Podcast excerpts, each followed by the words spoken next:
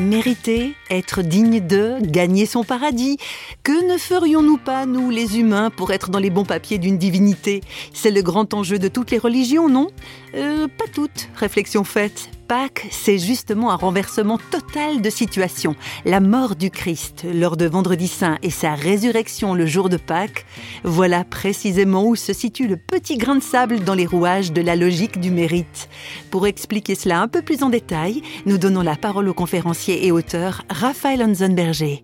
Les religions euh, fondent généralement la notion de salut, de cette dignité, euh, de recevoir euh, l'accès au ciel, l'accès au paradis. Enfin, les religions le, mettent enfin, dans, dans, leurs propres termes, que ce soit le nirvana pour l'hindouisme ou autre chose. cette notion que finalement ça se mérite. Hein. Les religions mettent la notion de salut sur la balance, la balance du bien et du mal. Et lorsque on comprend euh, que le salut se mérite euh, par des bonnes actions, eh ben, eh ben personne n'est trouvé digne. Parce que euh, cette conception même de gagner son salut par les œuvres n'est n'est pas tenable.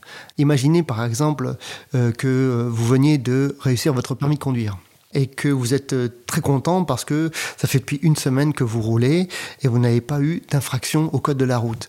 Et puis là, parce que vous êtes un petit peu en retard, vous appuyez sur l'accélérateur et vous grillez un feu à l'orange mur. Un policier vous arrête et, et, vous condamne pour cela.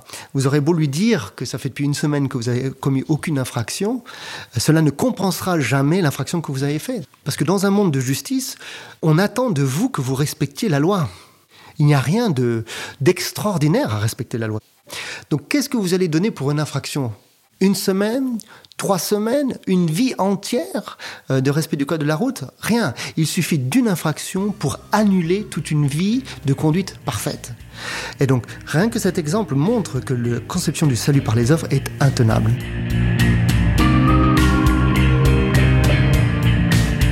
Gagner le paradis par notre seule bonne conduite serait donc un raisonnement qui ne tient pas debout. Raphaël Hansenberger explique pourquoi le sacrifice de Jésus sur la croix trouve ainsi toute sa raison d'être. À la croix, on explose cette notion de la balance de la justice, puisque Dieu lui-même prend sur lui toutes nos fautes. Et la dignité vient du fait qu'il prend nos fautes et il nous accorde en retour sa justice.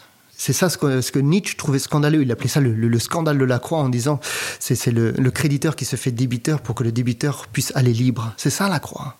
Jésus, quand il meurt sur la croix et qu'il s'écrit tout est accompli, il prend sur lui une infinitude de péchés, de fautes. Il est lui-même infini et donc il peut prendre sur lui une infinitude de péchés. Et en retour, il nous accorde sa justice. C'est le troc, c'est l'échange de la croix où il va dire je prends les péchés de l'humanité et je donne en retour ma justice. Quand Dieu nous voit, il nous voit pardonner. Et ce qu'il nous faut faire, c'est simplement saisir ce salut, c'est merveilleux. C'est simplement dire oui, j'accepte que c'est toi qui l'as fait pour moi et que moi, je ne peux pas le faire pour moi-même. C'est aussi simple que ça, mais en même temps, euh, ça crée une violence en nous parce que nous n'aimons pas que quelqu'un paye pour nous. C'est gênant de ne pas pouvoir gagner soi-même son paradis. Ah, la gratuité totale est décidément très déconcertante, n'est-ce pas? Sur ce, je vous souhaite de joyeuses Pâques.